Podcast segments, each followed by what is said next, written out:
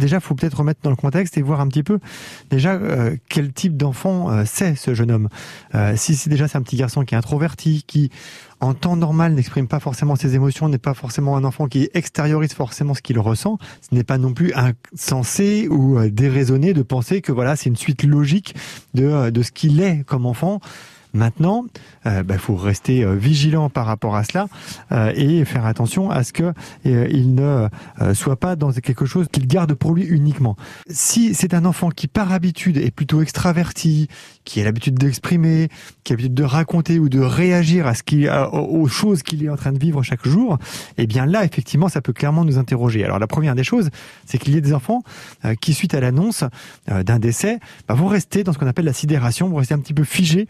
entre l'impensable du décès et puis le refus de perdre quelqu'un de proche et en même temps bah, cette confrontation presque indispensable à cette réalité et donc eh bien l'enfant il n'a peut-être pas d'outils pour bien réagir.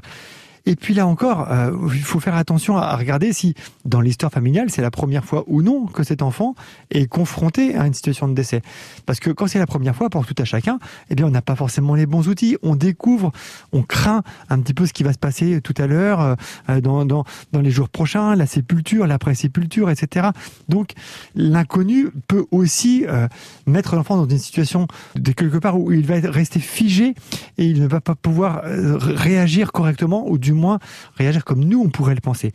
Tant que les adultes laissent les portes ouvertes, profitent euh, de ces moments-là ou de chaque instant pour euh, tendre des perches à cet enfant, pour qu'il puisse à un moment donné s'exprimer, c'est le principal. Il ne faut pas que ça soit tabou. Et l'enfant, après, il va se saisir des perches, et puis peut-être qu'il ne peut pas le faire maintenant, mais qu'il pourra le faire dans quelques semaines, dans quelques mois.